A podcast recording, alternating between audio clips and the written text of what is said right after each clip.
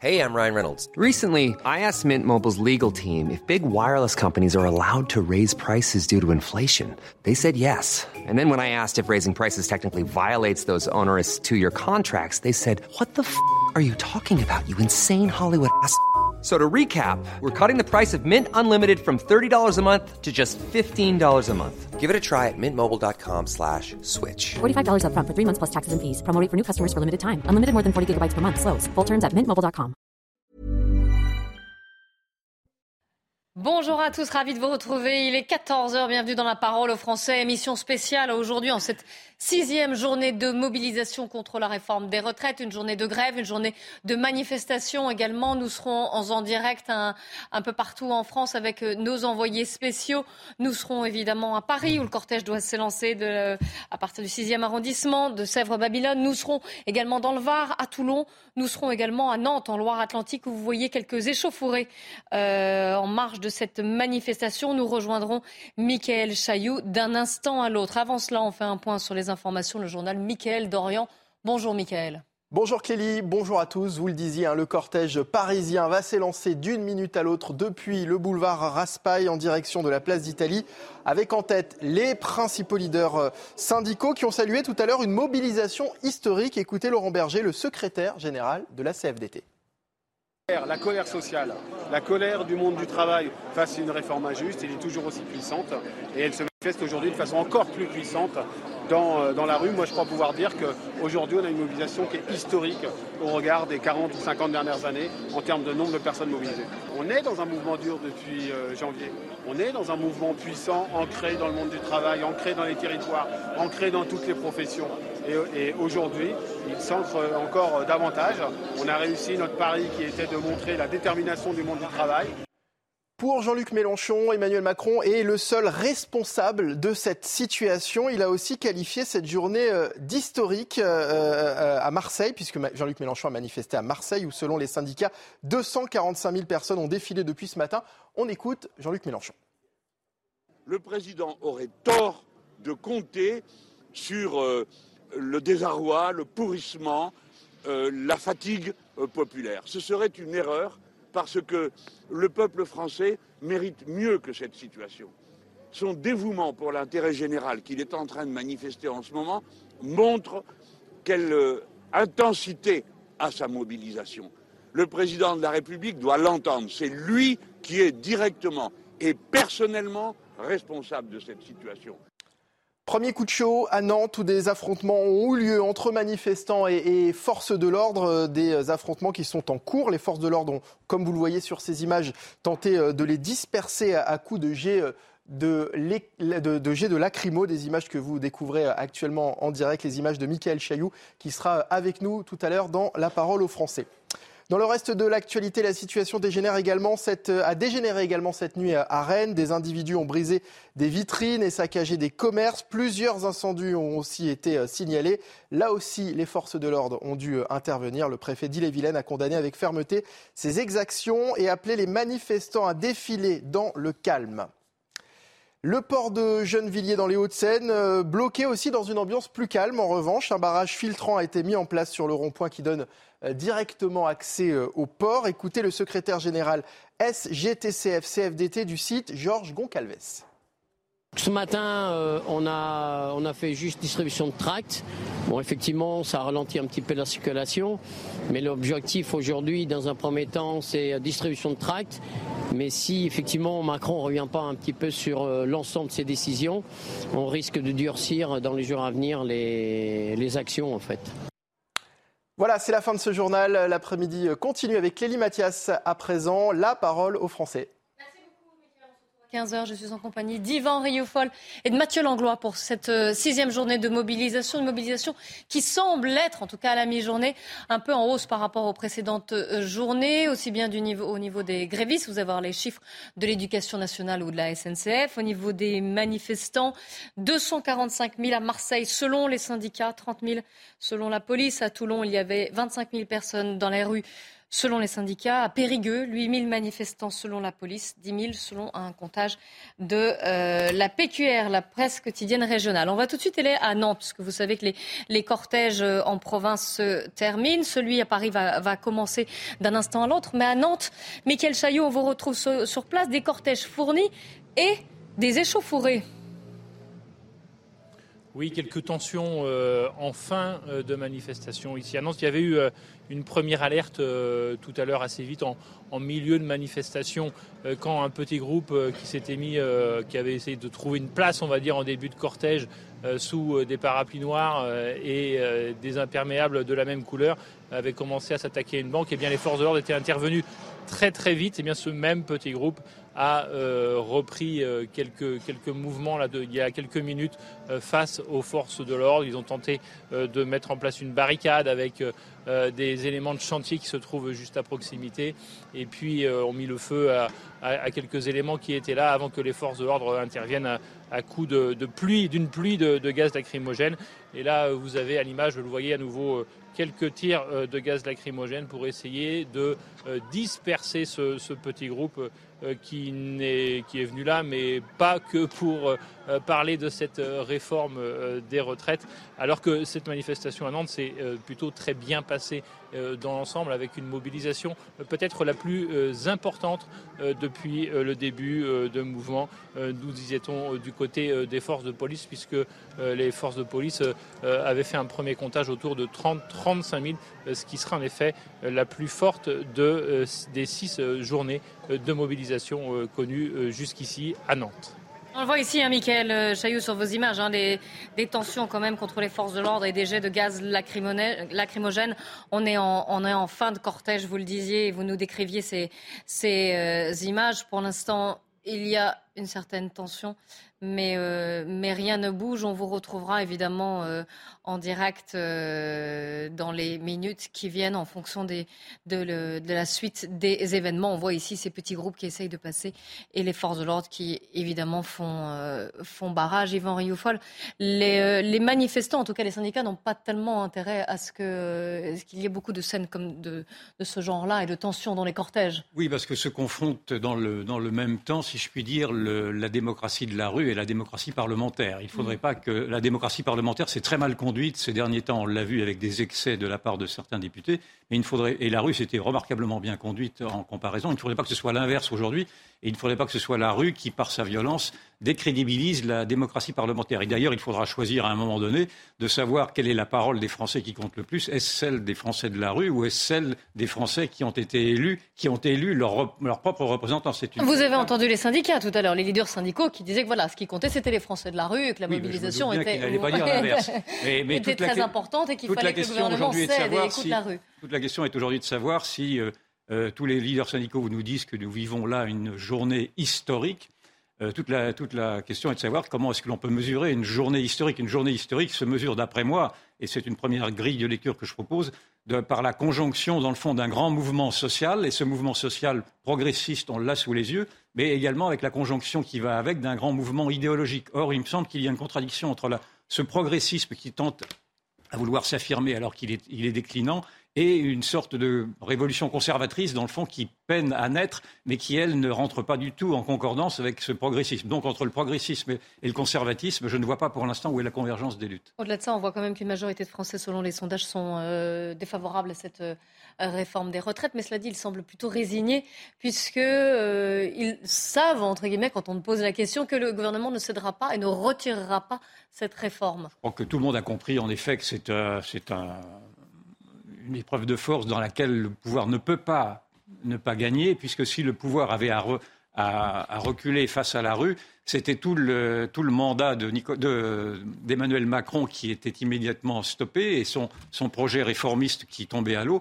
Et donc je, je n'envisage pas en effet que le pouvoir puisse, puisse reculer, d'autant que même si, si vous l'avez vu hier, il y a une euphorie qui gagne le, le, monde financier, le monde du CAC 40 notamment, mm. avec des taux invraisemblable qui, montre qu'en tout cas, le monde de la finance ne croit pas un quart de seconde à ce que euh, Emmanuel Macron, qui est un peu le produit dans le fond de cette société-là, puisse perdre la face. Et donc, naturellement, il va falloir s'attendre naturellement à une épreuve de force sur la durée, mais une épreuve de force qui, de mon point de vue, risque de, de, renforcer encore davantage le Macron alors qu'il était relativement faible.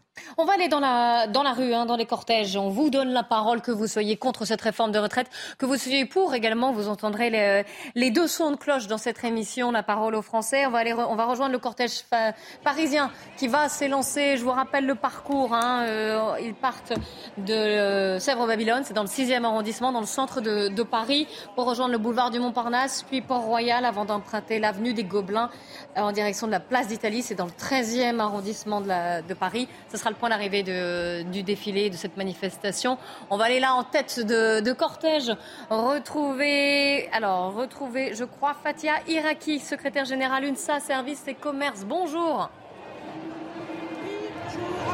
Vous semblez m'entendre, voilà, vous êtes au tout début de cortège, il y a beaucoup, beaucoup de bruit. Euh, ça semble très festif, beaucoup de monde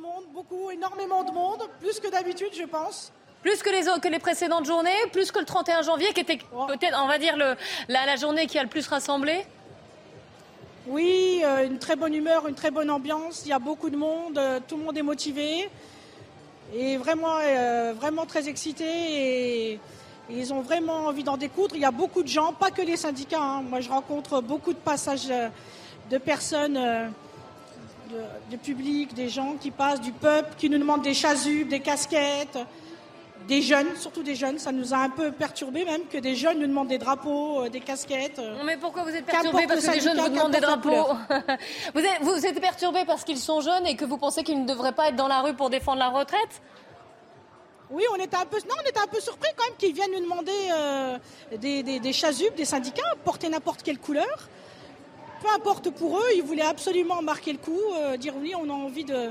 de, porter des couleurs euh, de syndicats. Euh. et, alors vous d'ailleurs, dans votre syndicat UNSA Services et Commerce, expliquez-nous, qu'est-ce qui ne vous va pas dans cette réforme? C'est les, deux ans de plus? Bah, C'est surtout les deux ans de plus, la qu'il y a une pénibilité au travail hein, dans le commerce. Hein. Vous savez, il y, a des, il y, a des, femmes, surtout des femmes, il y a des hommes aussi, qui portent des charges lourdes dans les grands magasins, dans les, la grande distribution, Carrefour, Auchan, Aldi, on peut en citer plein. Et euh, c'est des tonnes, des tonnes de, par jour qui portent, des kilos. Euh, et vous imaginez euh, une femme qui va porter jusqu'à 64 ans plusieurs tonnes par jour, c'est impossible. Vous, par exemple, je peux vous demander quel, métier, quelle fonction vous avez exactement et, votre âge d'ailleurs Alors là, j'ai eu 50 ans et j'ai travaillé dans la grande distribution chez Franprix, Lidl et j'ai vraiment des, porté beaucoup de charges lourdes. Et ce qui fait que maintenant, je ne peux même plus porter de carton. Donc maintenant, je, suis dédié à travailler à défendre les gens comme secrétaire général et à représenter les, les, salariés du commerce et des services. Mais quand même, dans cette réforme, la pénibilité est prise en compte. Il va y avoir des visites médicales. On le sait quand même que voilà, pour les carrières longues, il y a un dispositif particulier. Ça ne vous satisfait pas? Oh, c'est pas possible, c'est impossible, c'est vraiment très injustifié. On ne peut pas euh, euh, prendre sa retraite à 64 ans. C'est vraiment inégal, surtout les carrières hachées pour les femmes. Ce n'est pas possible. Euh, moi, je connais, moi, je le sais, moi-même en tant que femme, je ne peux plus porter un carton à, 50 ans parce que j'ai porté des charges à toute ma vie. Donc j'imagine tous mes collègues salariés de la grande distribution, des commerces et des services, même les personnes de la prévention sécurité, ils sont en station debout pendant des heures et des heures. Vous imaginez, jusqu'à 64 ans, faire un métier qui, est pénible, qui est dangereux au passage.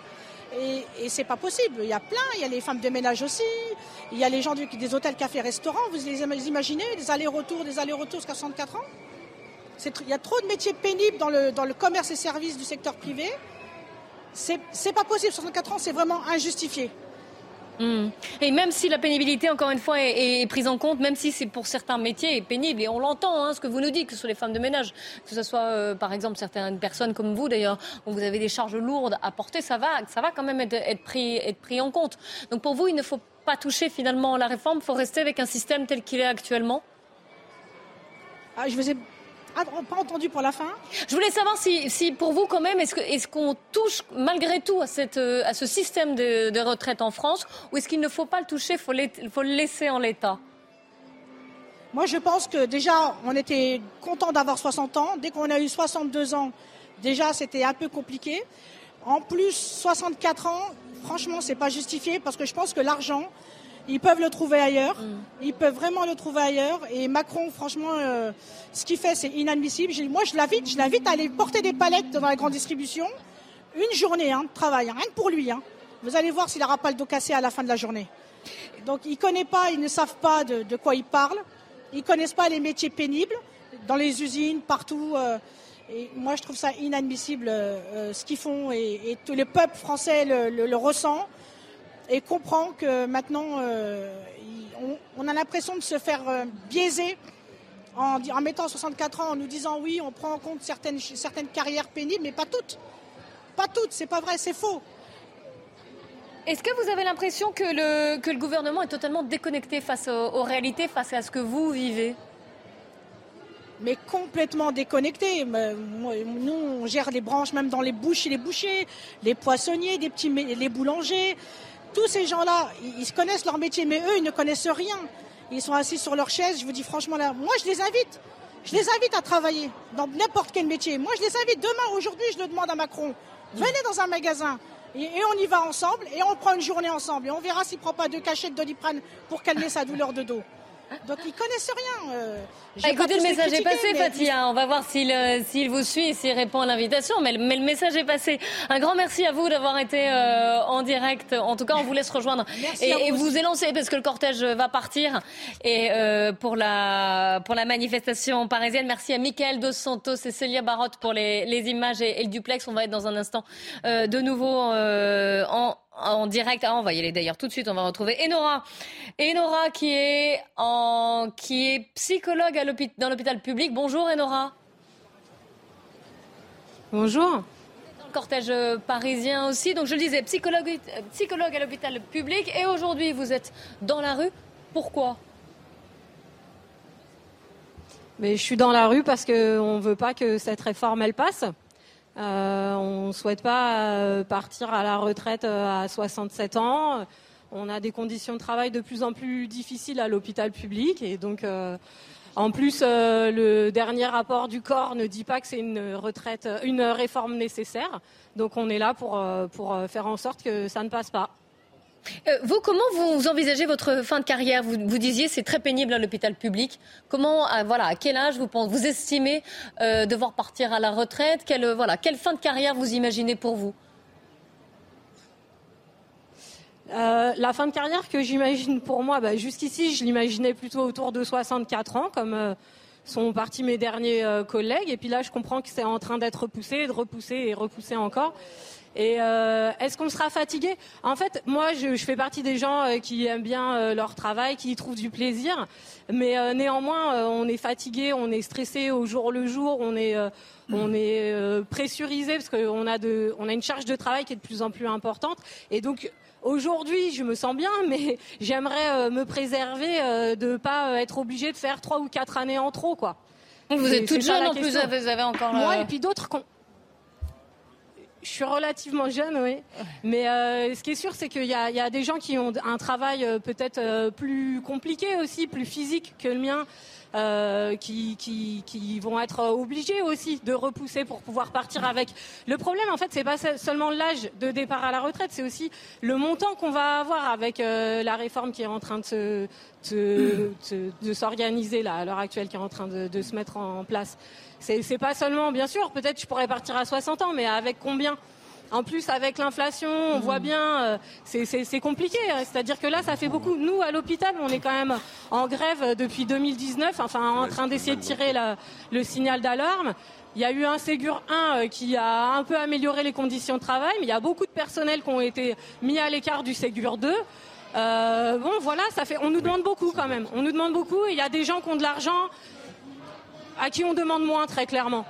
Oui, je vois que finalement votre colère, elle dépasse euh, également la réforme des retraites. C'est aussi contre le système hospitalier tel qu'il est organisé. On a un médecin avec nous en, plateau, Mathieu Langlois. Je vous laisse poser votre question à Enora. Mais, euh, alors moi, je connais aussi l'hôpital public. Euh, ma question pour Enora, parce que visiblement, elle est beaucoup plus jeune que moi. et j'espère, enfin ma question c'est simple, c'est est-ce que ces priorités, elles sont sur améliorer la qualité du travail au quotidien et euh, travailler sur la perspective euh, de faire évoluer l'hôpital public dans les années à venir ou est-ce que c'est vraiment sur euh, les, prochaines, enfin, un avenir qui est, assez loin, à mon avis, pour elle, qui est la question de la retraite?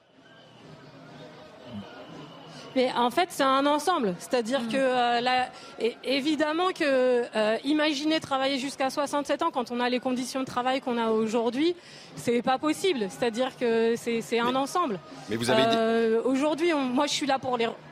Ouais. Mais vous avez dit tout à l'heure, moi, il y a une phrase que, que j'ai retenue et qui me qui, qui m'a parlé, c'était que vous avez dit que vous aimiez votre travail et qu'au contraire vous vouliez vous battre pour continuer à l'exercer dans de bonnes conditions. Exactement. Ah bah oui, mais, mais alors, euh, c'est sûr qu'aujourd'hui, je viens, je viens avec ça. Oui, dites-moi. Non, non, mais moi, c'est la phrase qui m'a touché. Ah bah oui, non, mais moi j'aime mon travail, mais je me vois pas le faire aujourd'hui dans les conditions dans lesquelles je suis, jusqu'à 67 ans, ça c'est clair. Mais pourquoi 67 ans Je comprends euh, pas. Parce que là, c'est 64 ans le. le parce que pour pouvoir partir à taux plein. Non, mais ah, pour pouvoir partir à taux plein, madame. C'est-à-dire que. Hein. Eh oui, moi, c'est-à-dire que mes, mes collègues. Mais oui, ça a toujours existé, donc du coup, on va le repousser encore plus. Eh oui, oui, non, euh, je, comprends mieux. Éric de Ritmaten, spécialiste des questions économie à CNews, bah qui est avec nous. Bonjour madame. Non, je pense qu'on a découvert avec cette réforme comment fonctionnait le système des retraites. Beaucoup de gens ne savaient pas qu'il y avait 172 trimestres de cotisation et qu'il fallait 43 ans minimum. Déjà, c'était prévu comme tel avec la loi de Marisol Touraine, certes étalé dans le temps, jusqu'à 2030 ou 2035, mais c'est quand même pas nouveau. Hein. C'est vrai que c'est pas facile de se dire qu'on va tous devoir travailler deux années de plus. Celui qui devait partir à 60 pourra partir à 62. Celui qui pouvait partir à 62 devra attendre 64. Et puis après, il y a cet âge pivot de 64 il y a quand même les cotisations qui comptent. Vous voyez, on a l'impression que, pardon de vous le dire, mais du jour au lendemain, et je veux pas être le défenseur de la réforme, mais du jour au lendemain, on découvre que oh, quelle catastrophe, il y a, on va devoir travailler jusqu'à 64, 65, 67. Mais, en fait, il y a toujours eu les, trimestres et les années de cotisation, et beaucoup de gens se sont dit, si je m'arrête à 62 ans, j'aurai pas la retraite complète. Même à 62 ans, on pas retraite je ne sais pas pourquoi vous pensez que je découvre ça, en fait. Bah, non, mais je vous remercie de me faire la leçon et de m'expliquer, mais en fait, bah, je le découvre pas.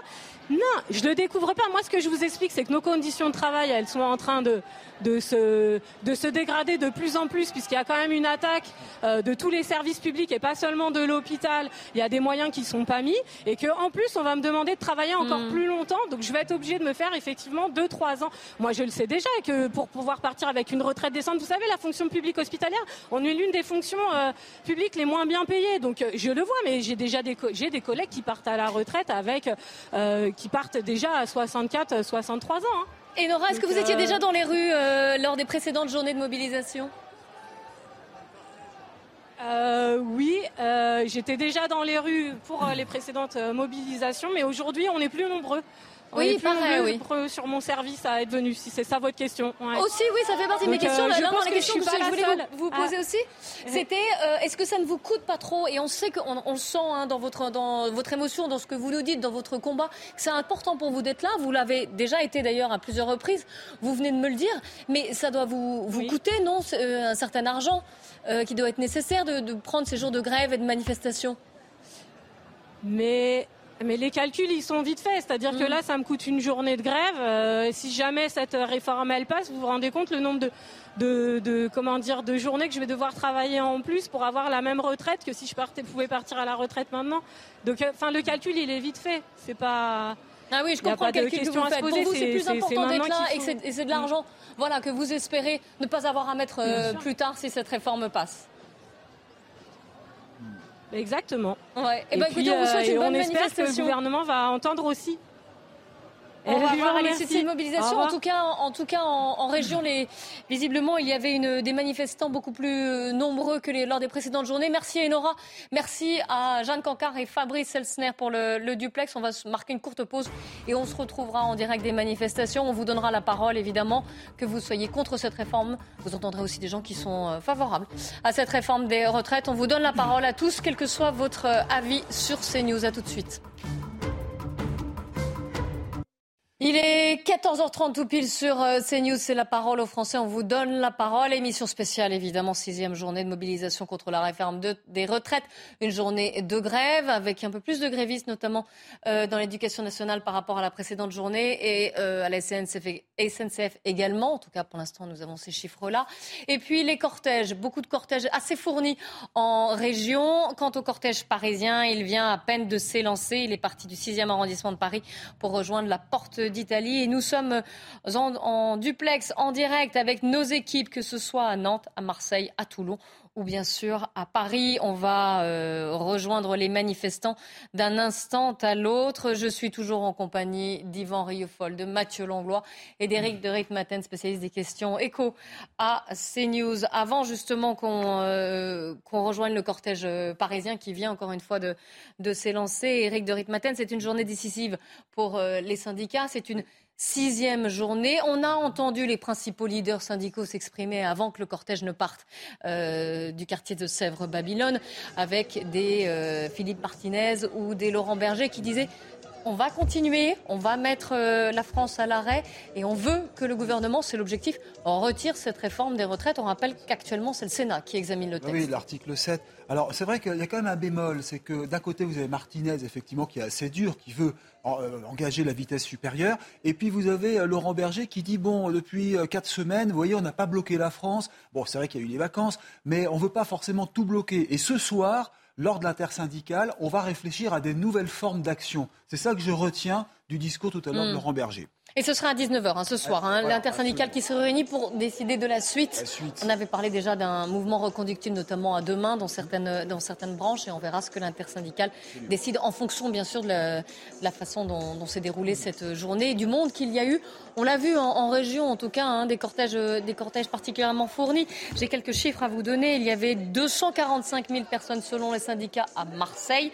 30 000 selon la police. L'écart est grand. Vous connaissez évidemment à chaque fois ces, euh, dissensions. À Toulon, il y avait 25 000 personnes selon les syndicats. Et à Périgueux, 8 000 manifestants selon la police, 10 000 selon un, un, autre Nous vous avons donné évidemment la, parole. Euh, on va être en direct du cortège parisien. Je vous rappelle que le parcours de la manifestation a quelque peu changé par rapport aux précédentes journées. Cette fois-ci, elle s'est élancée de Sèvres-Babylone. Pour ceux qui ne connaissent pas la capitale, c'est dans le centre de Paris, dans le 6e arrondissement. Ils ont rejoint ensuite, ils vont rejoindre le boulevard du Montparnasse, puis le boulevard de Port-Royal, avant de prendre l'avenue des Gobelins Évidemment, ce qu'ils visent, c'est la place d'Italie, donc euh, dans le 13e arrondissement de Paris, là où doit arriver euh, le cortège. Et on les voit ici, boulevard Raspail à Paris, des cortèges fournis. C'est euh, évidemment l'objectif. On va rejoindre d'un instant à l'autre, euh, encore une fois, des, euh, des manifestants. Un mot peut-être, euh, Yvan Riofol, sur cette sixième journée de mobilisation. Ce qui m'intéresse, c'est de voir naturellement les images qui sont impressionnantes, bien sûr, mais ce sont des images qui répondent à une sorte de chasse gardée, c'est-à-dire que c'est à l'appel des partis de gauche et à l'appel des syndicats que ces gens descendent dans la rue, au, point même d'ailleurs que les syndicats et ses principaux leaders, notamment Laurent Berger, excluent de ces rangs-là euh, les leaders du Rassemblement national, notamment, qui représentent quand même une force considérable dans la sociologie politique. Donc, euh, J'entends bien qu'il y a du monde dans les rues, mais il y a aussi du monde qui ne vient pas manifester. Et ce monde qui ne vient pas manifester est celui qui est exclu par euh, cette gauche qui veut s'approprier le mouvement, d'une part. Et d'autre part, il est exclu également de ces mouvements-là les plus vulnérables, qui n'ont pas les moyens non plus de faire grève, qui n'ont même pas les moyens d'ailleurs de, profiter d'une retraite qu'ils n'auront pas. Et donc il, ne faut pas oublier non plus tout cela. Qui, et, également le privé, parce que là, ce sont surtout des agents de la fonction publique qui manifestent, qui ont une sorte de protection de l'emploi. Et donc vous avez tous les plus, tous les plus faibles, tous les privés et tous ceux qui sont exclus parce qu'ils pensent mal, dans le fond, enfin en tout cas du point de vue de, Laurent Berger notamment, qui, ne viennent pas dans les manifestations. C'est pour ça que je mets toujours en doute sur la, convergence des luttes, car il me semble qu'il y a des failles dans le socle, si je puis dire, dans le socle sociologique. Encore une fois, on verra si ça se, euh, si ça, si c'est valable ce soir, hein, quand on aura l'ensemble des chiffres. confirmé, bien entendu. Une, voilà, ça, sera, ça, confirmera ou non, mais aussi une France des régions qui se mobilisent très fort, des, des, des, des villes ah, petites et moyennes qui se mobilisent. C'est le grand basculement historique, c'est-à-dire qu'aujourd'hui, on sait, on, sait, on sait, on sait depuis, depuis quelque temps que le peuple de Paris a quitté Paris depuis très longtemps. Ce n'est plus Paris qui, qui est à la pointe des révolutions, en tout cas des grands mouvements sociaux. On l'avait vu avec les Gilets jaunes, c'était les Gilets jaunes de province qui étaient venus narguer Paris et les Parisiens étaient restés euh, sur leur compte à soi et en regardant ça de haut, du haut de leurs étages. Et donc cela montre en effet tout ce, tout ce basculement d'une France qui est devenue une France décentralisée et qui porte aujourd'hui qui, qui, porte aujourd'hui la nouvelle colère, la, la, la colère française. Mathieu Langlois. Bah, la grève, elle a aussi profité du distanciel et du télétravail, en fait, finalement. Non, je, plais, je, oui. je plaisante. euh, mais mais euh, quand on voit les images de Nantes et le, le bandeau rouge, était, euh, la tension est, est palpable. Euh, Il y a eu quelques échauffourées en fin de voilà, Moi, j'ai envie d'inviter ouais. un peu à la prudence, parce que quand on, on, a, on voyait les images qui passaient en, en, en boucle, on voyait que, euh, entre guillemets. On les voit ici, les images de Nantes. Hein. Voilà, bah, c'était très bon enfant, voire festif, avec certes un cordon de, de, CRS, mais devant, ça dansait. Il y avait plus d'objectifs de, de, photographes que réellement de, de Black Bloc. Et. Et voilà, il y, a, il y, a, une recherche aussi de communication à travers, euh, à travers toutes ces. Euh... il faut également que Nantes tienne son rang de, de cité insurrectionnelle a... avec Rennes, parce oui, qu'il y a quand même. Il y a une compétition, une... Euh, il y a une compétition, à mon oui, avis, voilà. qui euh, via les médias, et les médias sont un parfait relais. c'est aussi un des choix, d'ailleurs, ce qu'on disait en antenne, c'est un des choix aussi de la préfecture de police de, de, de Paris, de ne pas montrer entre guillemets la force de façon évidente euh, de plutôt la cacher euh, pour justement, euh, entre guillemets, faire retomber la, la, mm. la, la tension palpable, si on, si on veut l'exprimer ainsi. Oui, c'est vrai qu'il y a, à mon avis, en termes de tension, visuelle de la part de la police. En, en termes de tension, j'ai vu, j'ai vu bien pire. En tout cas, cette mobilisation semble repartir à la hausse après ce mois de février qui était un peu particulier en raison des vacances scolaires, donc des cortèges moins fournis, des grévistes également euh, un peu moins nombreux. On a les chiffres des grèves, des taux de grévistes dans l'éducation nationale, 32,71% dont 35,35 dans le primaire, 30,09 dans le secondaire, c'est-à-dire le collège et les lycées, selon le ministère. Évidemment, les chiffres des syndicats sont bien supérieurs, euh, où là, on approche plus des, des 60%. Vous allez voir ici, euh, là, vous voyez les chiffres selon le ministère. Et donc, euh, je vous le disais, dans le premier et le second degré, au moins 60% selon euh, les syndicats. La SNCF, 39% de grévistes à midi à la SNCF. Euh, je rappelle que le 16 février, c'était la dernière journée de mobilisation. C'était la cinquième journée. Il y avait eu 14% du personnel à, à la SNCF, 25% le 7 février, 36,5% le 31 janvier et 46,3 le 19 janvier. C'était le, jour de la première journée de, de, mobilisation contre cette réforme des retraites. Depuis, Eric, là, ça a un peu évolué parce que politiquement, il y a déjà eu un débat à l'Assemblée nationale et actuellement un débat euh, au Sénat au Sénat avec l'article 7 ce soir qui justement mmh. va traiter de ce passage de 62 à 64 ans.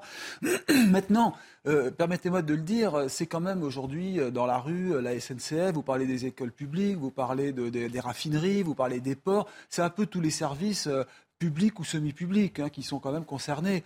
Euh, pour l'instant, moi, je ne vois pas euh, énormément d'entreprises privées. Alors, sûrement, il y en a, appelées par les syndicats CGT, CFDT, Force ouvrière, et peut-être aussi d'ailleurs les cadres, un peu parfois, la CGC. Mais c'est vrai que le mouvement massif, il est représenté par euh, ces entreprises ou ces services ou ce secteur public. C'est quand même ça qu'il ne faut pas oublier, agité par les syndicats et en particulier par la CGT. N'oublions pas que tout à l'heure, Laurent Berger de la CFDT a dit qu'il ne voulait pas de blocage. Ça, c'est quand même la nouveauté. Quand on lui a demandé si ces grèves allaient être répétitives, parce qu'aujourd'hui, c'est une journée de mobilisation, mais qu'en sera-t-il demain? Les, les, Français ne peuvent pas, ceux qui manifestent ne peuvent pas tous les jours descendre dans la rue. Alors, il a dit qu'il y aura d'autres formes de, de manifestation. Mmh. Et ça, on en saura ah, plus ce Quel soir. type de forme? Voilà, c'est ça oui. qui va être intéressant.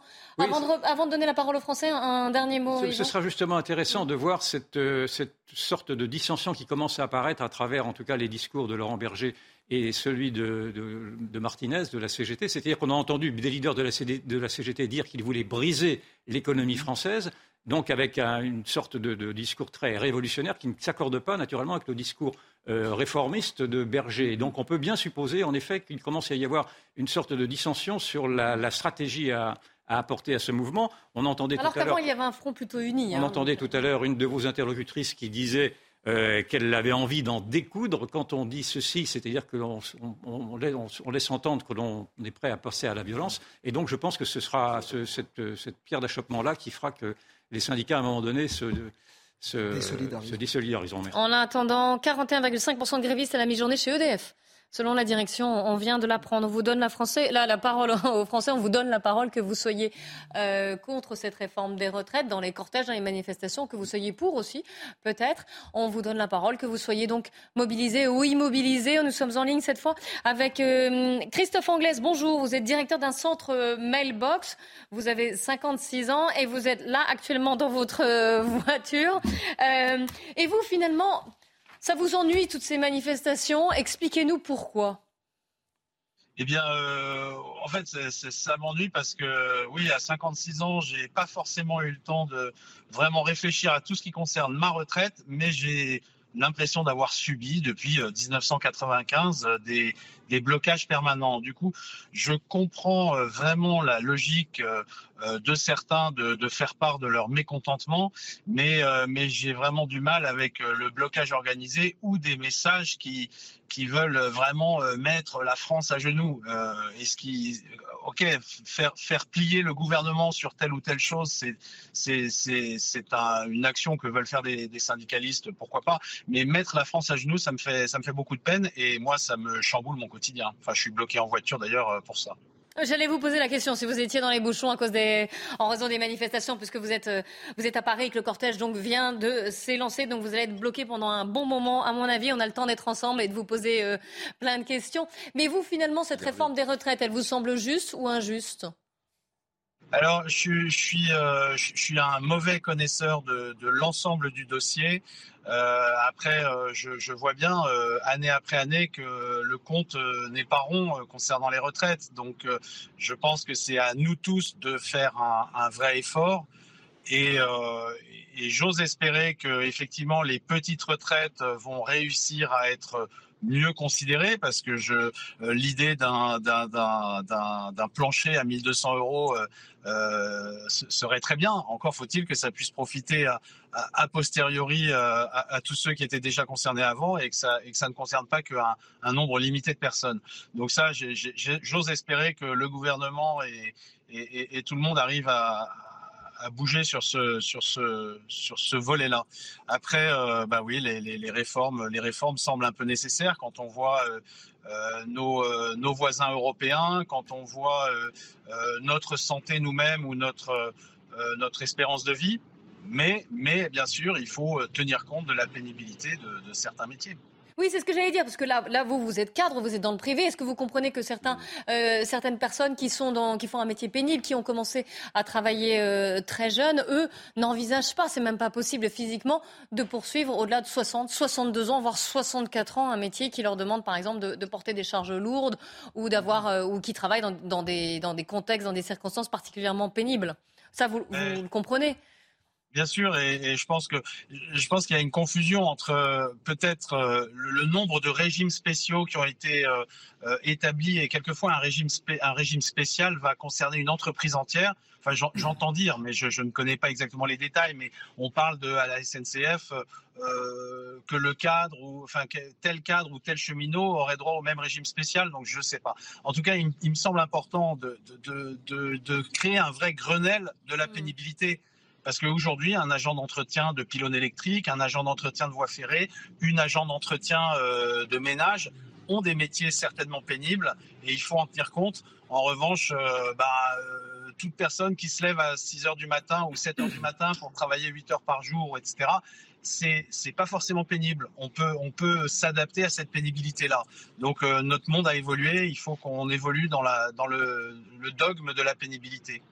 Une, question au plateau de Mathieu Langlois pour vous, euh, Christophe. Oui, alors, mais la pénibilité, c'est un sujet majeur et puis c'est très individuel. Moi, j'ai une question euh, à Monsieur Anglès. Euh, il est dirigeant. Est-ce que c'est des discussions que vous avez avec vos salariés, on va dire à la machine à café, sur justement cette notion de pénibilité et sur cette réforme des retraites? Alors, il est vrai que moi, j'ai créé avec mon associé notre entreprise il y a 18 mois et que nous avons euh, de jeunes collaborateurs. Euh, qui, on a quatre collaborateurs salariés qui sont euh, extrêmement motivés et euh, qu'on accompagne et avec qui on, on collabore euh, de manière très active. Et bah, on, essaye de tenir compte au quotidien de la pénibilité et de la sécurité au travail. Après, c'est vrai qu'avec avec des des jeunes qui ont 18 ans, 20 ans. Ah, on vous a perdu, on vous a perdu Christophe, on essaiera de vous rejoindre un peu plus tard. En tout cas, merci d'avoir témoigné et bon courage dans les bouchons. On va rejoindre les cortèges euh, parisiens. Hein. Au micro de Jeanne Cancard et Fabrice Elsner, on retrouve Florence qui est éducatrice spécialisée. Bonjour Florence. Expliquez-nous quel est votre métier, votre âge. Désolée, je pose des questions indiscrètes. Hein. Et, surtout, pourquoi vous êtes dans la rue?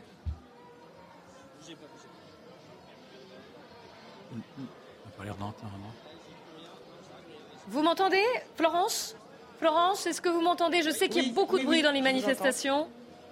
Bonjour. Oui, je vous entends là. Ah, parfait. On, est ravis de vous avoir en direct. Euh, vous m'avez l'air jeune. Expliquez-moi quel âge avez-vous et surtout pourquoi vous manifestez pour votre retraite ou pour celle des autres d'ailleurs.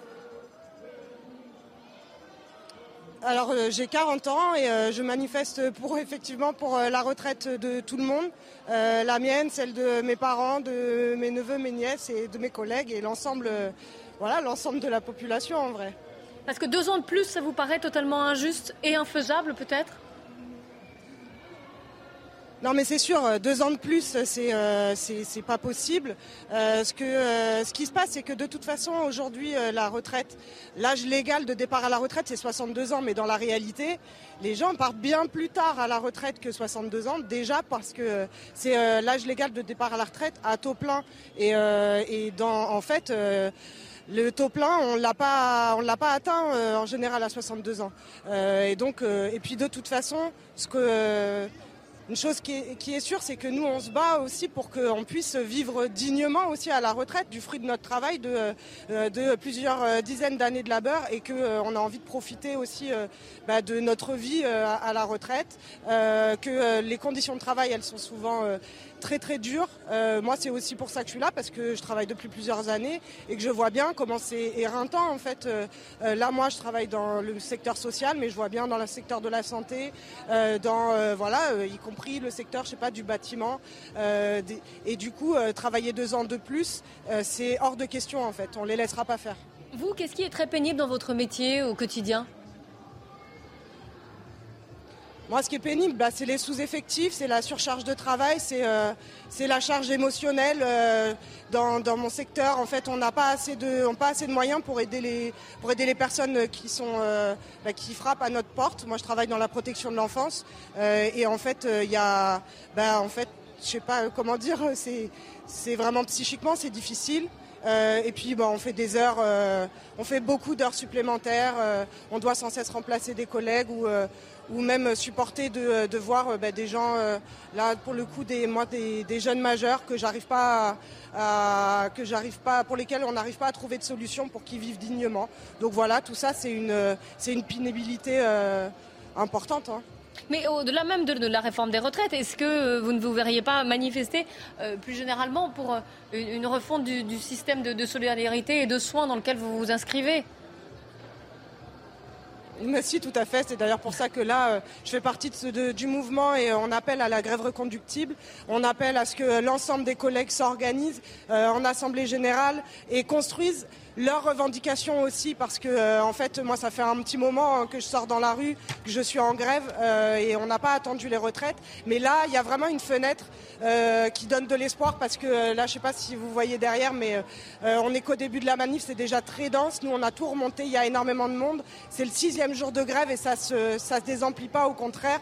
Et on sera en grève demain, on sera en grève jeudi, on sera en grève vendredi s'il faut, tant que tant qu'ils n'auront pas retiré leur, euh, leur réforme.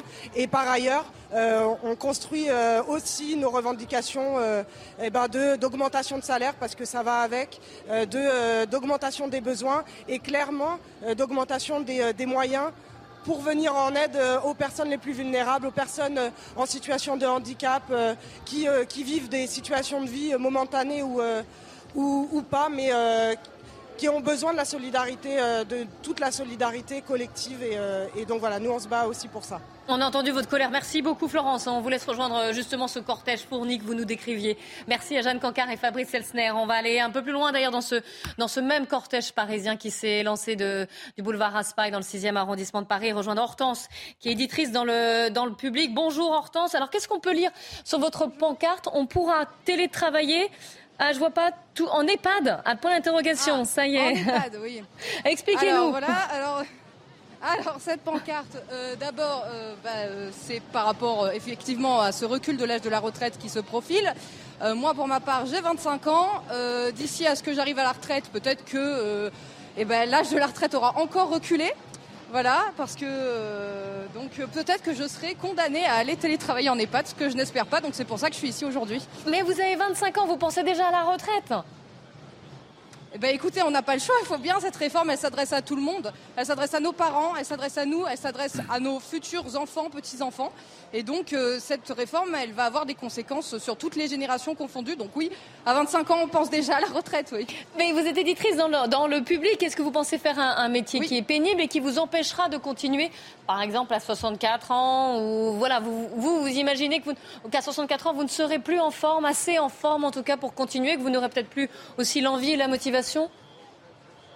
En fait, la question, c'est pas tellement est-ce que à 64 ans je serai en état de travailler, mais ce sera plutôt est-ce que, parce que mon espérance de vie recule, je dois travailler plus longtemps, à savoir et donner donc de l'argent au capital. Est-ce que j'aurais pas plutôt à 64 ans envie de m'occuper de mes parents qui seront peut-être pas bah, euh, en bonne forme?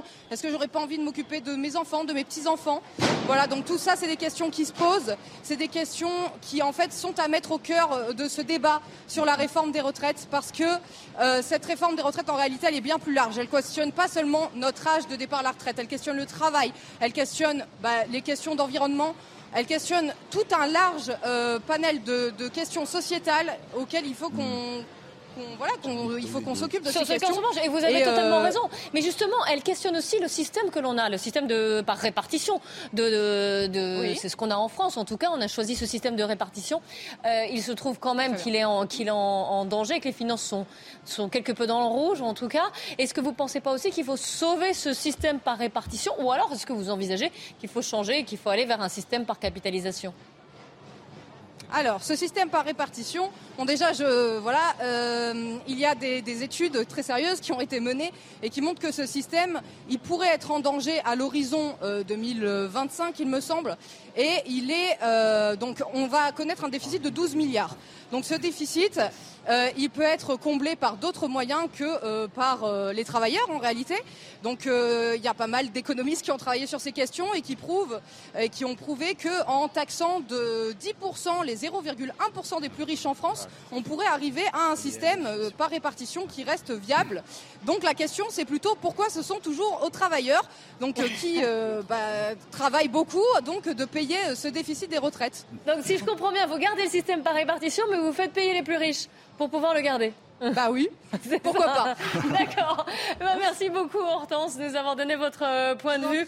On vous laisse encore une fois euh, aller euh, rejoindre le, cortège qui semble fourni derrière vous. Merci à Michael Dos Santos et Salia Barotte. On se retrouve dans, à 15h juste après le journal. On sera de nouveau en direct des cortèges en région, même si en région les manifestations commencent à, se terminer là. Les cortèges sont, sont finis, c'était plutôt ce matin. Et on est en direct de la manifestation parisienne. On vous donne la parole en cette sixième journée de mobilisation contre la réforme des retraites. A tout de suite.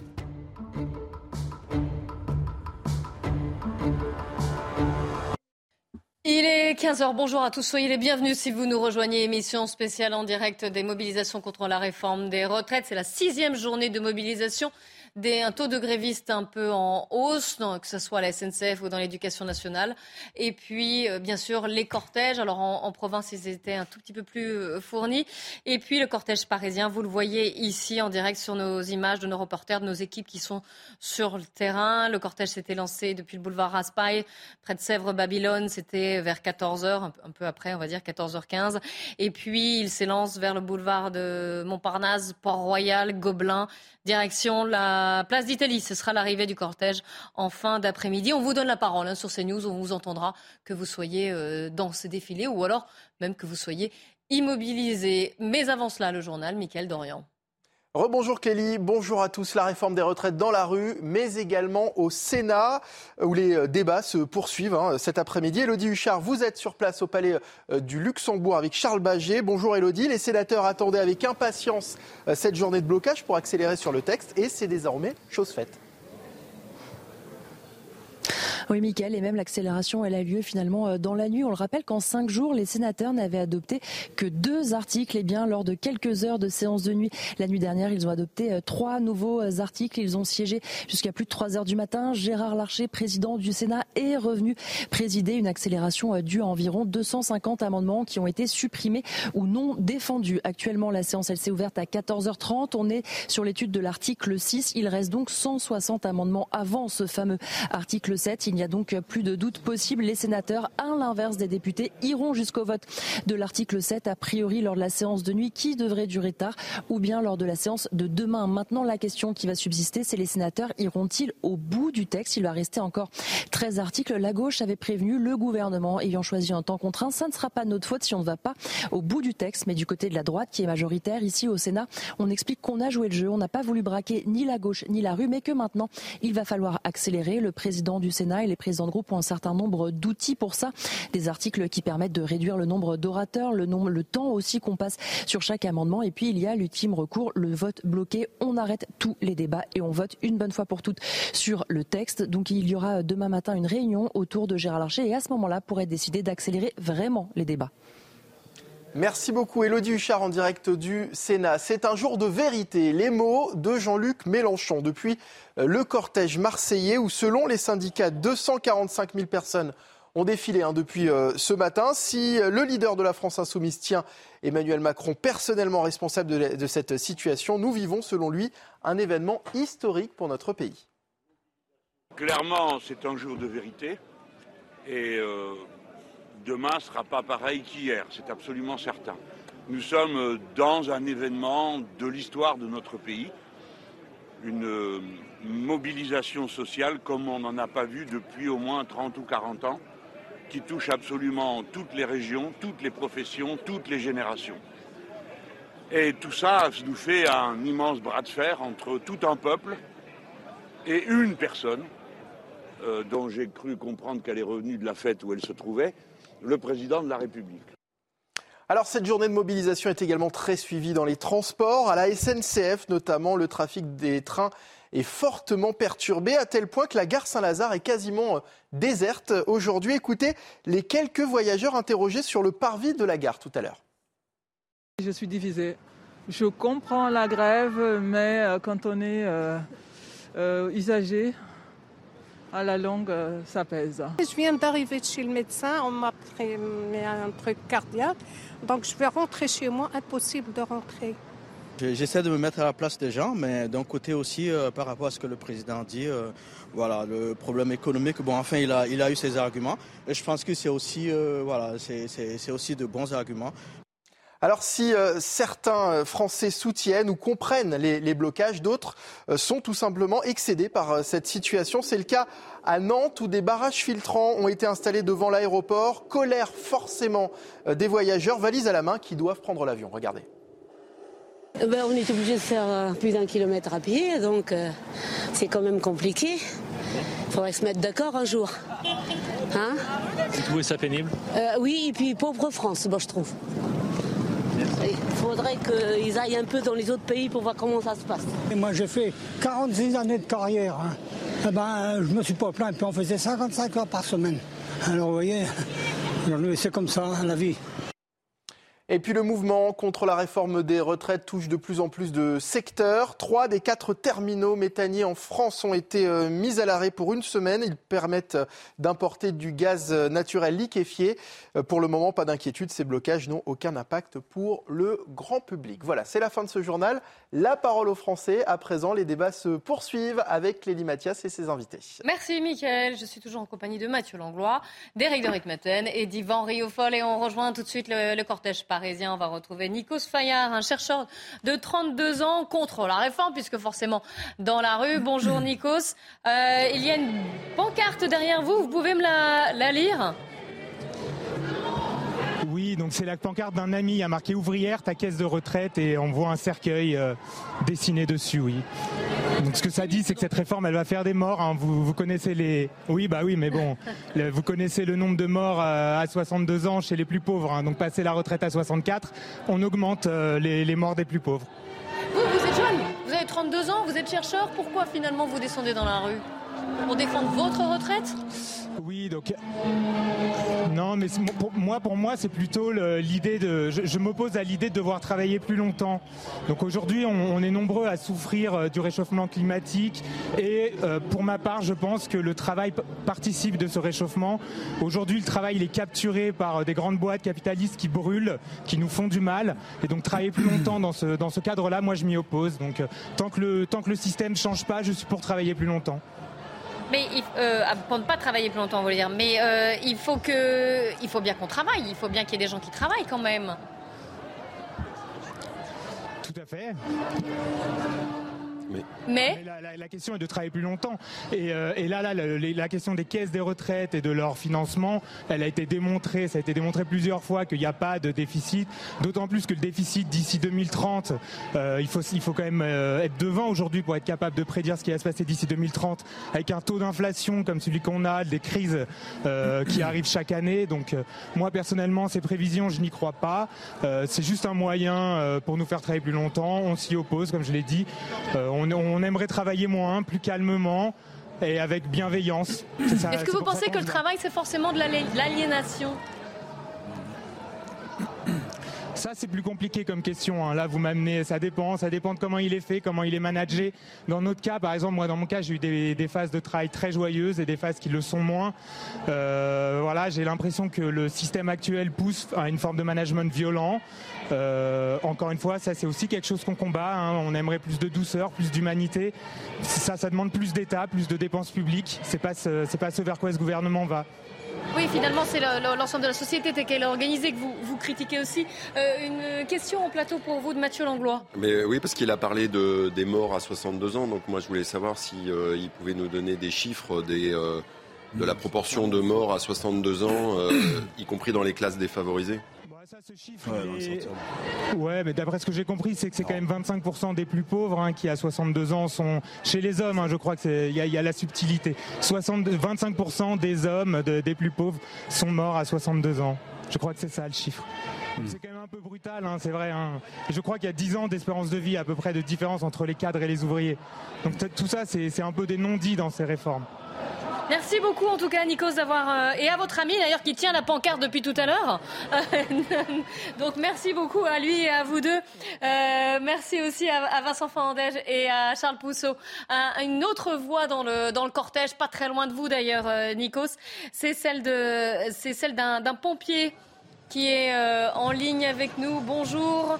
Alors, je n'ai pas votre prénom, je suis désolée, ni votre âge. Ah, bah alors, vous êtes Pierre, je crois. Pierre, vous appelez Pierre Voilà, je m'appelle je m'appelle Pierre Ruiz, j'ai 52 ans, je suis sapeur-pompier professionnel et je suis représentant de la Fédération des sapeurs-pompiers professionnels et des personnels administratifs, techniques et spécialisés. Depuis quand faites-vous ce métier? Euh, Depuis l'âge de 16 ans. Oui, donc une carrière longue. Vous envisagez, quelle fin de carrière vous envisagez? À quel âge? Espérez-vous partir à la retraite? Moi, ce que je, ce que je souhaitais partager avec vous, c'est pas mon expérience personnelle, parce qu'encore une fois, on est tous des individualités, mais c'est surtout le pourquoi nous sommes là. Alors Aujourd'hui, les sapeurs-pompiers professionnels. Aujourd'hui, les sapeurs-pompiers professionnels sont dans la rue simplement car nous avons un prolongement de la retraite, un peu comme tous les gens qui travaillent. Cette contrainte nous oblige aujourd'hui à être dans des camions d'incendie, pour certains avec euh, une moyenne d'âge qui pourrait aller jusqu'à 60 ans. Vous comprenez bien qu'à 60 ans dans un camion d'incendie, il est fort probable qu'il y ait quelques difficultés physiques et techniques. Aujourd'hui, le métier de sapeur-pompier professionnel n'est pas connu tout simplement. Donc on a des difficultés de recrutement et des difficultés à pérenniser dans le temps nos effectifs. Donc cette réforme, elle va au niveau professionnel nous coûter énormément, au niveau de la santé, mais au niveau aussi santé physique et mentale. Car aujourd'hui, le mental, on l'a vu avec toutes les périodes de Covid, la vie ne tourne pas simplement autour de l'emploi. Oui, oui, j'entends vos discours. Une question au plateau de Mathieu Langlois. Bah, pour vous, Pierre. Non, mais moi, alors, en plus, c'est un métier que je connais bien, je suis de pompier, mais euh, moi, j'ai envie de dire à Pierre que là, avec son casque, en plus, il fait rêver tous les petits garçons. Euh, de, la France entière. Je fortement à, s'inscrire au concours euh, dès, qu'ils ont 18 ans. bah mais dans ce cas-là, il faut avoir. N'hésitez pas à nous rejoindre. Mais justement, ils ont besoin de bras, les pompiers. Oui, oui, et puis ils ont besoin de relève, et c'est évidemment des métiers pénibles. Mais moi, ce qui me, ce qui me ce qui m'attriste, c'est qu'on a eu euh, une éducatrice spécialisée, on a eu une psychologue de l'hôpital public, on a un pompier. C'est que des métiers qui ont énormément de sens et, qui sont proches des gens. Proches sont des métiers magnifiques, proches des gens, qui ont beaucoup de sens et que c'est un peu triste de voir que, alors je comprends très bien les, discours et en plus, alors Pierre est déjà est le plus âgé des trois, je crois, en tout cas. oui, qu'on a eu, oui. Voilà, mais c'est vrai que c'est un petit peu, moi je trouve c'est un petit peu dommage de, euh, résumer euh, des, engagements aussi nobles que, ceux-là à uniquement la question de la pénibilité et de l'âge de départ à la, retraite. Et que euh, je préfère voir l'image de Pierre avec son beau casque qui motive les jeunes générations. Pierre, vous aimez votre. Hein, là, je vous, rejoins sur, sur l'image, mais sachez que ce métier, et, nous sommes. je le connais bien, votre métier. Hein. Premier maillon nous sommes partis des premiers maillons de la chaîne, puisque vous le connaissez, on est au plus près de la, population, pardon, et vous savez très bien que la misère, la difficulté sociale, mm. on la côtoie au quotidien. Et euh, aujourd'hui, les gens, euh, bien sûr qu'il faut travailler. J'entendais tout à l'heure quelques interventions. Bien sûr qu'il faut travailler. C'est pas qu'on ne veut pas travailler. On veut juste consacrer un temps au travail et pouvoir poursuivre sa vie, une fin de vie plutôt agréable. On n'est pas là contre le travail. On est simplement là de l'idée de se dire ma vie, elle n'est pas dédiée qu'au travail, tout simplement. Peu importe les activités professionnelles que l'on a, que ce soit votre perchiste qui est là avec la caméra ou votre journaliste qui est là, il arrive un moment, la vie ne tourne pas qu'autour du travail. Alors, oui, en fait, c'est tout le système de la valeur travail que vous, que vous remettez en cause aussi et qu'il faudrait peut-être rediscuter aussi. Elle a certainement évolué à travers les années, à travers les, époques. On n'a pas forcément la même notion du travail euh, dans les années 30, 50 après-guerre ou, maintenant, effectivement. Ça, c'est une réflexion qui, est importante. Yvan Rioufol, pour vous, Pierre. Le dénominateur commun qui ressort de toutes ces interventions, ce n'est pas tant d'ailleurs la, question du travail, c'est la question d'un rejet d'un système. C'est comme ça que je le comprends, en tout cas, parce que c'est ce que disent un petit peu tous ces interlocuteurs. Or, ce système, malgré tout, est un système qui est issu de la libération. C'était le système de la répartition. C'est un système qui est éminemment social. Et si vous rejetez ce système-là, vous allez donc tomber sur un système capitaliste, un système par capitalisation. Est-ce qu'il n'y a tout de même pas un manque de réflexion sur la, capacité qu'a ce système par répartition à, s'autofinancer grâce précisément aux cotisations des uns qui, qui payent les retraites des autres? J'ai l'impression à chaque fois que votre raisonnement achoppe sur le fait que vous, vous déclinez en fait votre responsabilité d'avoir à participer à une retraite collective et à demander à ce que ce soit l'État, c'est-à-dire tout le monde, qui participe à votre retraite. Est-ce que je me trompe? Alors, nous ne souhaitons pas que l'État participe. Après, encore une fois, je m'adresse en tant que représentant du personnel. Euh, vous parliez de la résistance, du comité de la résistance qui a permis de faire euh, la sécurité sociale, qui a permis de faire la retraite, toutes ces choses-là. Euh, aujourd'hui, peut-être nous sommes dans un monde individualiste, nous sommes peut-être dans un monde cerné sur soi-même, avec aucun regard sur son voisin. Vous parliez des assistantes maternelles, des, enseignants, des infirmiers. Ce sont des métiers qui sont touchés vers l'extérieur. Et donc on a peut-être encore ce lien. L'idée, ça serait tout simplement de pouvoir vivre tous ensemble de façon agréable, courtoise, et pouvoir donner la possibilité à nos jeunes de travailler, de se faire un parcours, mais également de pouvoir partir sereinement, tout simplement. Donc euh, il n'y a pas de choc de génération, c'est juste euh, remettre simplement les choses dans un juste équilibre. Le travail, c'est important, c'est vital, ça crée du lien social, c'est fondamental dans une société, mais ce n'est pas la seule et seule finalité. Mais est-ce que finalement vous ne reprochez pas au gouvernement d'avoir euh, peut-être c'est pas le problème euh, à la limite de la réforme, c'est aussi surtout un manque de pédagogie, de communication, d'information, de dialogue aussi entre euh, entre voilà le, gouvernement et peut-être des syndicats, quels qu'ils soient d'ailleurs. la pédagogie, elle est faite pour passer un message. ce message, il doit être partagé et accepté. il me semble, il me semble que l'écoute, vous voyez le monde qu'il y a depuis un certain temps, il y a quelques articles de cette loi, l'article 7 qui pose problème. Peut-être que écouter, partager et changer d'avis, ça fait aussi preuve de pédagogie. Dans tout groupe pédagogique, quand on a un problème euh, d'échange et de partage, peut-être que le message est, est mauvais, mais peut-être que simplement c'est le message qui est mauvais. Oui, oui, j'entends. Elle va également dans les deux sens. Euh, on voit ici quelques images alors que vous parlez de, quelques tensions, quelques voilà, les, des forces de l'ordre qui se repositionnent. On est à Paris, hein, euh, avec on a vu des barricades qui étaient euh, soulevées. Pierre, vous avez, j'imagine, participé aux autres journées de mobilisation. Est-ce que vous avez l'impression que celle d'aujourd'hui est particulièrement fournie?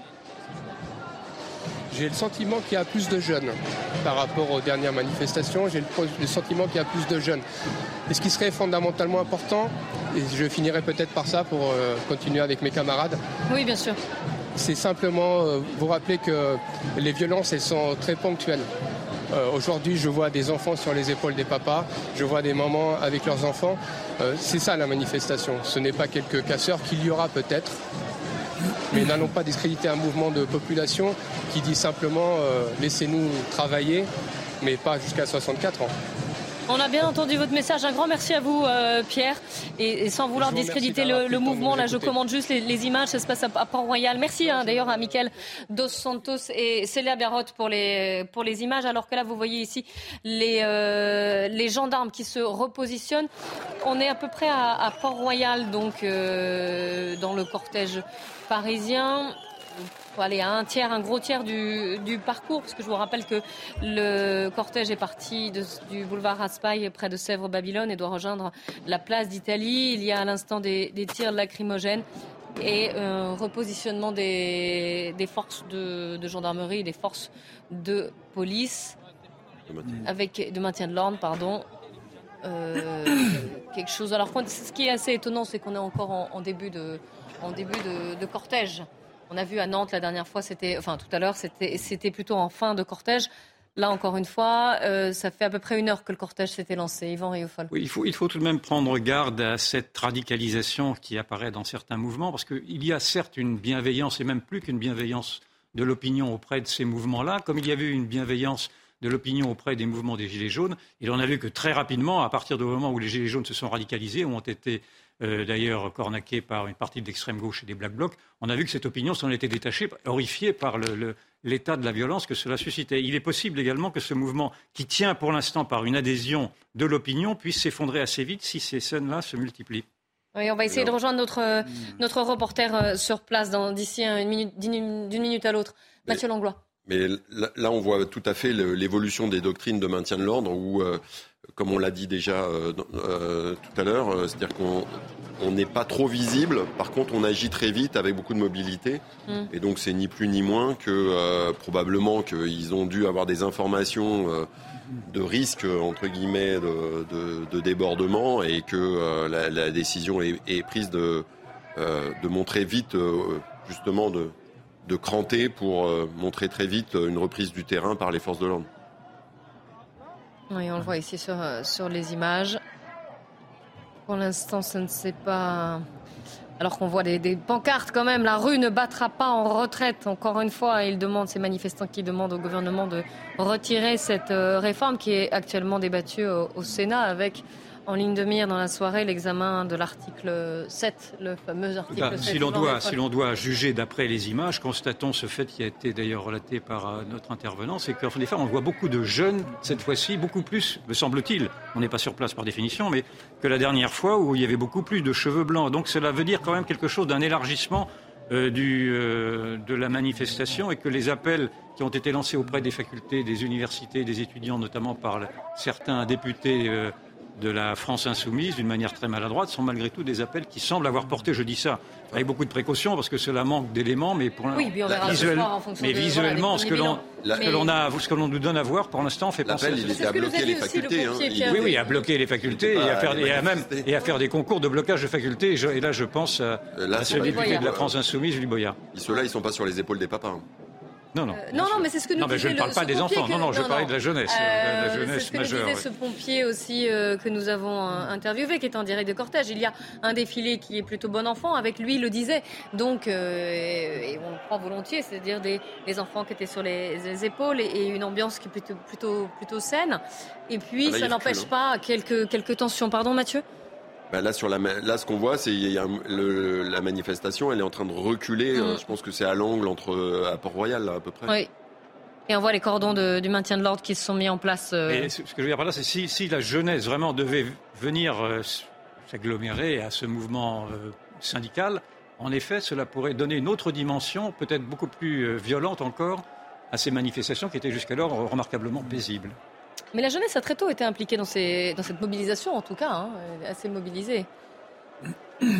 On va aller retrouver Jeanne Cancar et Fabrice Elsner qui sont en direct de, bah, de Port-Royal, là où il y a, vous voyez ces images, ces échauffourées. Jeanne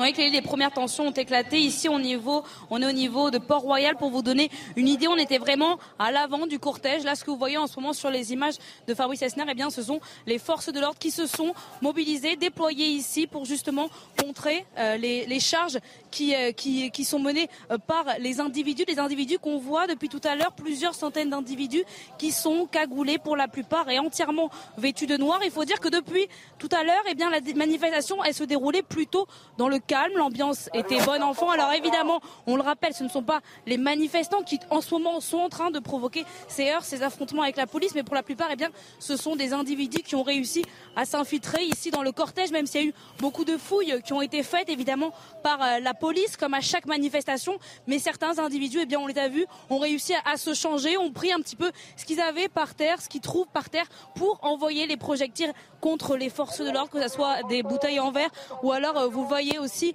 il y a des travaux qui ont été faits sur la place, donc ils prennent aussi ce qu'ils trouvent par terre du matériel urbain pour l'envoyer contre les forces de l'ordre. Là, en ce moment, il y a le cortège principal qui est en train d'avancer aussi et d'arriver. Alors, le but, évidemment, aujourd'hui, des forces de l'ordre, eh bien, c'est de contenir ces violences pour que la manifestation, eh bien, se déroule au mieux. Merci Eugène Cancard. On vous retrouvera d'ici une minute à l'autre euh, avec les images de, Fabrice Elsner, donc en direct de la manifestation. Vous le disiez, vous l'avez très bien raconté. Hein. Euh, ces, manifestants qui se sont changés, qui se sont vêtus de noir, mis des cagoules et qui ont commencé à lancer ce qu'ils pouvaient, ce qu'ils trouvaient sur leur chemin euh, contre les forces de l'ordre. Et, vous le disiez aussi, Jeanne, hein, qui n'ont pas forcément à voir avec les, manifestants, puisqu'on a d'un côté un, cortège qui est plutôt bon enfant, dans une ambiance plutôt calme, et puis de l'autre, donc c'est quelques attroupements et ces heurts qui ont eu lieu au niveau de, Port-Royal. On est au niveau de la station du, du RER, e près de l'avenue de l'Observatoire et à la jonction avec le boulevard du Montparnasse et le boulevard du Port-Royal. Euh, et donc c'est quelques heures, finalement en, plutôt en début de cortège, parce qu'on rappelle que le, défilé parisien s'est lancé vers, euh, vers 14h15, ça fait à peine une heure, et on est encore loin de la place d'Italie qui est l'arrivée, le, le, la destination, j'allais dire, de ce, de ce cortège, de ce parcours en tout cas de la manifestation aujourd'hui. On voit quand même la manifestation qui se poursuit. Hein. Euh, une fois avant, en amont là, de, la, de, de ces heures et de ces euh, échauffourées. Vous le disiez aussi, donc euh, les, le travail du maintien de l'ordre va être d'arriver de contenir ces, ces heures et ces manifestants et ces groupuscules qui jettent donc des, tout ce qu'ils peuvent contre les, les forces de police et de gendarmerie. Mathieu Langlois. Alors c'est difficile de commenter des images, mais sur les, sur les images qu'on a vues, d'abord on a vu surtout des journalistes qui photographiaient euh, les, forces de sécurité. Et puis on a vu derrière aussi les, braves, ce qu'on appelle les braves, euh, qui sont des unités très mobiles, euh, qui étaient qui sont pas les gendarmes mobiles qu'on voit là, mais qui sont là maintenant chargés d'aller chercher directement les, les agitateurs, les fauteurs de troubles, et surtout pas laisser la, situation dégénérer. C'est-à-dire qu'ils vont les interpeller un par un, enfin les. Ça, c'est leur, euh, mais en tout cas, on voyait bien qu'il y avait euh, à la fois les mm. cordons de sécurité euh, faits par les gendarmes mobiles. Et, et, en même temps, derrière, on voyait d'autres unités qui se déployaient et qui sont là, elles, chargées, qui sont des unités très mobiles, qui sont allées, chargées d'aller au contact. L'objectif est aussi de laisser manifester euh, les personnes qui le souhaitent. Encore une fois, il y a des familles qui manifestent. La manif, elle est, Mais ce que l'on voit, est connu de tous. Tous ceux qui ont fait des manifestations, c'est la, la stratégie des Black Blocs qui est bien connue, qui est identifiée par tous les policiers, qui ce sont en effet des, des casseurs qui se, qui se changent durant la manifestation, qui s'habillent en noir avec des cagoules, etc. Mais simplement avec ce jeu très dangereux, il faudrait, à chaque fois, on frôle naturellement l'incident et parfois l'incident dramatique. Il ne faudrait pas naturellement qu'il y ait un mort parmi les manifestants. S'il y a un mort parmi les manifestants, cela bouleverse tout le mouvement social. C'est le mouvement social qui, ça, qui naturellement, à ce moment-là, s'arrête. Et là, toutes les cartes sont redistribuées. Et dans ce cas-là, le, le, le, pouvoir en place est un pouvoir qui, est, qui a perdu par définition. Donc on est toujours, on, on mène un jeu toujours très dangereux à vouloir provoquer ainsi la violence face à des policiers. Alors, ce qui est étonnant, c'est que les, Justement, le, la, qualité des, braves ou des unités, maintenant, les présent, jusqu'à présent ils ont évité ces scénarios-là. Non, mais c'est quand même d'aller les chercher. Oui, oui. Euh, évidemment, en évitant au maximum une prise de risque inutile. Euh, les, ce qui est, euh, ce qui est, et de toute façon, euh, là, je suis d'accord avec vous, mais tout en vous reprenant et en nuançant Yvan et Ofolle, c'est-à-dire qu'il ne faut pas qu'il y ait un mort de toute façon, quoi qu'il en soit, que ce soit pour le gouvernement ou pas pour le gouvernement. qu'en général, ce serait euh, non, mais je parle mort évidemment évité. Hein, mais, mais... Il, faut, prendre toutes les hypothèses. Euh, mais, euh, mais surtout, ce qui est étonnant par rapport aux, aux, précédentes journées de mobilisation, où on avait, on avait plus, peu vu en tout cas ces images échauffourées. Je vous rappelle qu'on a vu quelques images, quelques tensions Petite tension, mais quand même, à Nantes, en fin de cortège, et là, dans le, dans le défilé parisien, alors qu'on est encore une fois au début de cette manifestation et de, ce, et de, ce, et de cette manifestation donc, contre la réforme des retraites. Vous voyez ici des poubelles qui ont donc été euh, dire, mises en place et brûlées.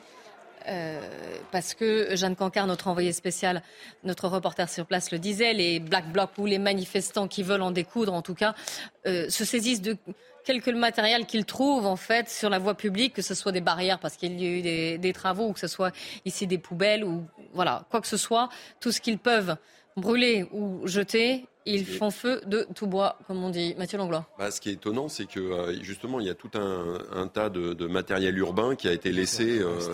Euh, et on sait, il y avait eu, euh, je ne sais pas si vous vous souvenez, il y avait eu au Trocadéro, ça avait c'était il y a pas mal d'années suite à une manifestation après une victoire, je crois, du, ou une défaite, je sais pas, du PSG, euh, où il y avait eu tout un tas d'échafaudages qui avaient été utilisés. Et, donc en général, maintenant, il y a vraiment un travail de, en avance d'anticipation pour nettoyer le, le parcours.